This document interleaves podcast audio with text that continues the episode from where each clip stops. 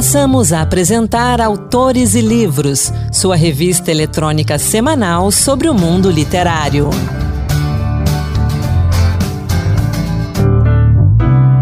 Olá, pessoal. Sejam muito bem-vindos ao Autores e Livros Dose Extra, que toda semana traz para você um conteúdo exclusivo do mundo da literatura. Sou Anderson Mendanha e hoje a gente vai falar um pouco da Bienal do Livro Rio 2023 com dicas de leitura de livros que estão sendo lançados na Bienal do Livro ou relançados também. E eu não estou sozinho hoje não. Aqui comigo também Rita Zumba e Ana Beatriz Santos. Meninas, bem-vindas mais uma vez. Obrigada. Oi, Ana. Oi, Anderson. Obrigada pela chance de participar com vocês. Olá, ouvinte. Olá, Rita. Olá, Anderson. É um prazer estar aqui com vocês. Então, pessoal, em 2023, a Bienal do Livro Rio está completando 40 anos, 40 anos trazendo cultura, literatura, autores e livros, muitos, muitos livros. Até 10 de setembro, desde o dia 1 até 10 de setembro, a Bienal está reunida. Cerca de 600 mil pessoas devem circular por lá, visitar os estandes, participar dos debates, das conversas, muitas rodas de leitura e se encontrar principalmente com os autores. São mais de 300 autores confirmados que estarão na Bienal nestes dias. Tem nomes famosos como Conceição Evaristo, Carla Madeira, João Silvério Trevisan, é, Micheline Verunski, tem nomes internacionais também, Walter Hugo Mãe está por aí, Cassandra Clare, Julia Kim, que além de autógrafos, participou também de um baile de máscaras, bem ao estilo Bridgertons, com direito à fila de espera de cerca de 12 horas para estarem junto ali com a Julia Kim e poder participar desse baile. Então a Bienal desse ano, ela está bem animada, bem bonita. A Livraria do Senado está por lá também, né, com o seu stand com não só com os livros de legislação, como a, como a Constituição Brasileira, os códigos de trânsito, direito do consumidor, mas também com algumas coisas bem interessantes, como a coleção Escritoras do Brasil e a coleção Em Miúdos, que traduz ali a legislação para as crianças. E a gente, eu, Ana e Rita, vamos dar dicas de leitura hoje de alguns livros que estão sendo destaques na Bienal do Livro desse ano. Quem quer começar? Quem quer começar? Eu vou falar, olha, eu vou falar sobre um, como o, o, número é redondo, né? Aniversário de 40 anos da Bienal Internacional do Livro do Rio de Janeiro. A, o Sindicato Nacional dos Editores de Livros é, está lançando um livro comemorativo falando aí da, da história, né? Desse, desse importante marco na, na literatura, na divulgação do, do livro aqui no Brasil, que é a Bienal do Rio, né? Então, o, isso é bem interessante a gente falar, que esse, esse livro está à disposição, é a 21ª edição do maior festival literário do país, e aí esse livro está à disposição lá, uma organização uh, de quem, a princípio, organizou uh, as primeiras edições né, do, do, da Bienal Internacional do Livro do Rio de Janeiro. Eu acho que é um destaque interessante da gente dar, né?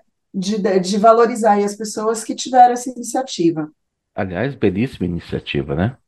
Pois é, então, a, a Bienal do Livro do Rio nasceu em 1983. O movimento era de um grupo de editoras e livrarias e tinha o nome de Feira Internacional do Livro. E aí, quando eles criaram isso, eles não tinham noção, né? Mas estavam aí iniciando talvez um dos maiores uh, encontros literários uh, do Brasil, né? A gente fala um dos maiores devido ao tamanho também, né? E a projeção, né? A gente tem aí os festivais literários e tudo, mas uma feira internacional do livro, essa é a maior, então. São mais de 300 autores brasileiros e estrangeiros. Então é legal porque não atrai só autores brasileiros, atrai também os estrangeiros. Com certeza pessoas de outros estados viajam para o Rio de Janeiro para poder participar dessa Bienal. Se você procura na internet, tem um monte de gente fazendo vídeos e depoimentos e fazendo vlogs e blogs a respeito dos lançamentos dos livros. E o mais legal que eu, que eu percebi nesse, nessa Bienal é, que eu acho que eu gostaria de destacar é o, o, retorno da juventude, né? Os jovens estão procurando ler mais, estão procurando se informar mais. Tem muitos livros que são escritos que acabaram virando séries é, em, nos, nos streamings, e isso é legal porque atrai um público que normalmente não teria interesse em ler, já que são tão informatizados, são tão tecnológicos. Tá, o pessoal, é, aí eu já vou falar, a, a, a Rita comentando, né, a respeito dos, da juventude, da presença da juventude, a programação lá está bem ampla, né, e, e, e tem opções para a família toda, né, para os pequenos, para os adolescentes, para os adultos, e aí a, as duas, eu vou destacar duas escritoras aqui, e elas escrevem para o público jovem e para as crianças. Posso falar? Claro, claro. Pode? Tá. Então tá bom. A primeira escritora que eu vou destacar aqui, ela, ela chegou até a gente até pelo, pela, pelo alcance da Rádio Senado, né? Paula Lagoa é uma escritora do interior de Minas Gerais. Ela é de São João del Rei. E ela ela escreve uma, é, ela escreve uma saga que se chama A Garota da Jaqueta de Couro Preta, tá? E aí é uma, ela, ela classifica como saga, né? E é uma, os livros por enquanto estão disponíveis é, no Kindle. Eles não são livros físicos, são livros uh, virtuais, né? Disponíveis no, no Kindle, na plataforma e já já está aí na tipo na quinta no quinto volume ela conta é uma história de amor jovem né? Mas a história também fala de empoderamento de amizades de perdas né? De luto. Mas acima de tudo é uma história de amor jovem é muito bonito. E assim eu me encantei com o livro. É, é, é um daqueles é uma daquelas leituras é, que são aquelas leituras de lazer em que você uhum. se envolve na, na, na aventura da, da heroína, do, do herói, e você senta e você quer ver o final da história, mais ou menos aquilo que, que acontece quando as pessoas seguem alguma série, né? E aí o que acontece? O legal é, quando você estiver com a vista cansada, quando você não estiver aguentando mais olhar para um, um, um vídeo, né? Para você ter assim a, a, visão, a audição muito, muito, é, como que eu vou dizer, muito estimuladas, Vai para a leitura, lê aí, eu, eu aconselho ler a Paula Lagoa, ela é muito legal, muito interessante, e ela deixou um recadinho para a gente, convidando aí os leitores a conhecer um pouco da obra dela, tá bom? Legal, Ana, então a gente, vamos escutar então o recado dela para gente. Paula Lagoa. Oi, gente, tudo bem com vocês? Aqui é a Paula Lagoa, autora da Garota da Jaqueta de Couro Preta. E eu tirei um tempinho aqui no meio da correria da Bienal para conversar com vocês. O meu livro conta a história de amor da Ali e do Rael e de como ela vai muito bem obrigada até que uma doença atrapalha tudo e ameaça a vida da melhor amiga da Lia, a Ângela. Bom, o meu livro está disponível na Amazon para ser lido em e-book e também para quem assina o Kindle Unlimited tá? Em breve ele vai estar disponível físico para todo o Brasil e eu espero que vocês leiam e gostem muito e venham conversar comigo sobre ele. Adoro conversar com os meus leitores. Um beijo. Legal, né, Ana? Muito bom ter assim os nossos ouvintes escritores participando conosco no Autores e Livros. E Ana, você tem mais alguma sugestão para gente? Sim, Anderson, a minha última sugestão, e aí a outra escritora é uma escritora que escrevia para o público adulto. O nome dela é Bianca Santana. Bianca Santana, ela é ela fala muito sobre, sobre a questão do racismo, a questão da aceitação, a memória, a escrita das mulheres negras. A, a Bianca é doutora em ciência da informação e mestra em educação, formada pela USP, ela é professora universitária, e ela escreveu um livro que eu acho uma graça, que se chama Quando Eu Me Descobri Negra. É um livro uhum. muito bacaninha, muito interessante. Ela escreveu, a partir daí, ela escreveu outras obras. E agora ela lançou um livro infantil. Né? O nome do livro é.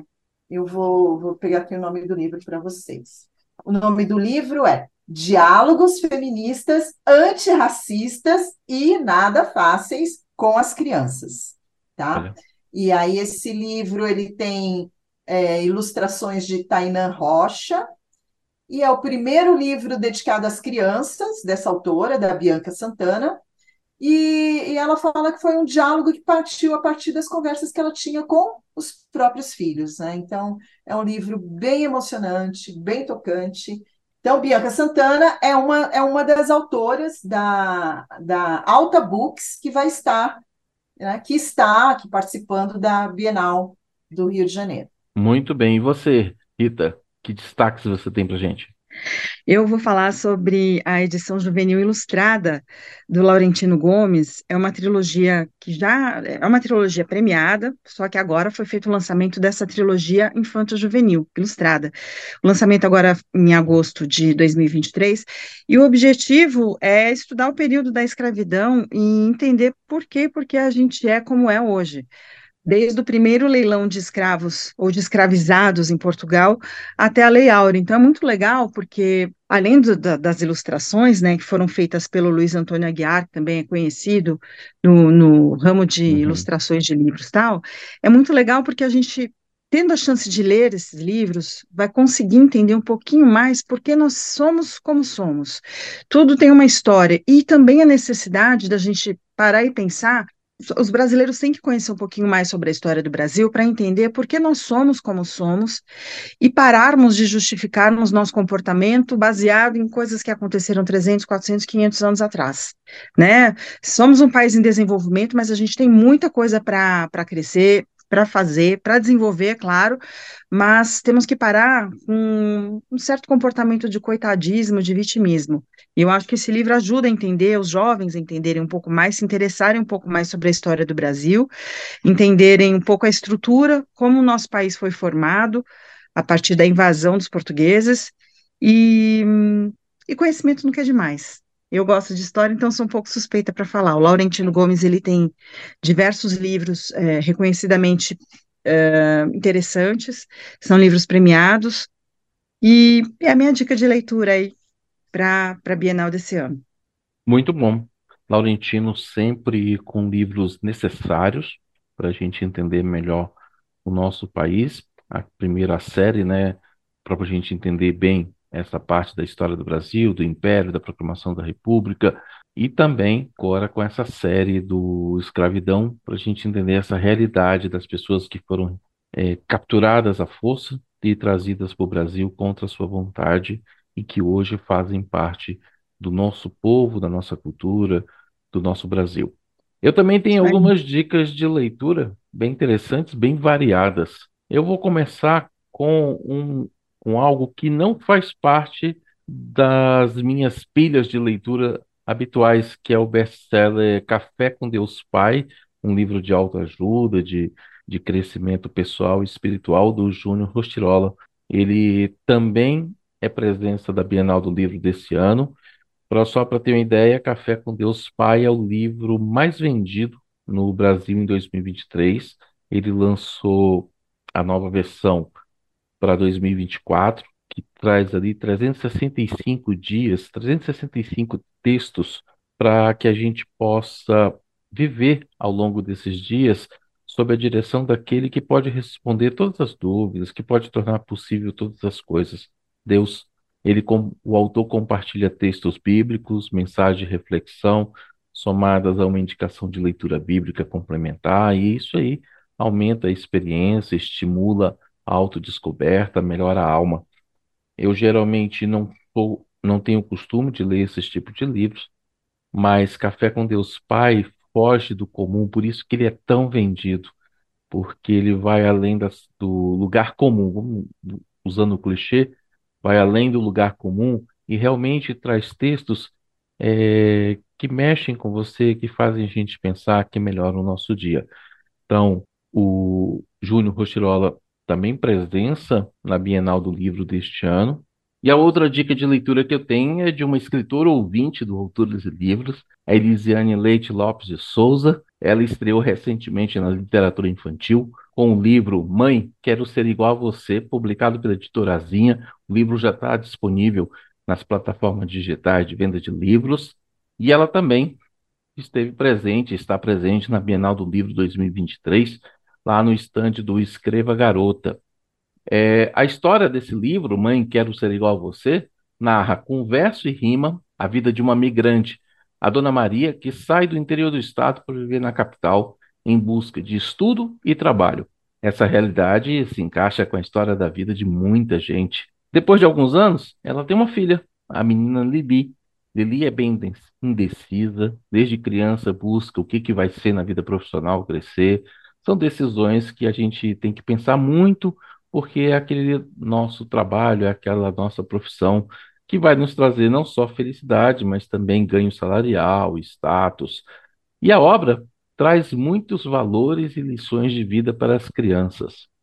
E aí eu aproveito para falar do Escreva Garota. O Escreva Garota é um grupo de apoio, engajamento e capacitação de mulheres que escrevem, fundado e coordenado por Lela Malta. Nesse grupo, que Elisiane pertence, a gente encontra nomes da literatura como Aline Bey, Carla Madeira, Socorro Racioli, Daniela Arbex e também Vanessa Passos. Então, esse é o meu registro que eu deixo aqui. Mãe, quero ser igual a você, da autora cearense Elisiane Leite Lopes de Souza. E para encerrar a minha participação, eu quero falar do novo livro do Maurício Gomide, escritor aqui de Brasília, que já esteve conosco algumas vezes no Autores e Livros. Ele também está na Bienal lançando Vida Becker e a Máquina de Contar Histórias, um livro muito divertido que nos leva para outro um outro universo.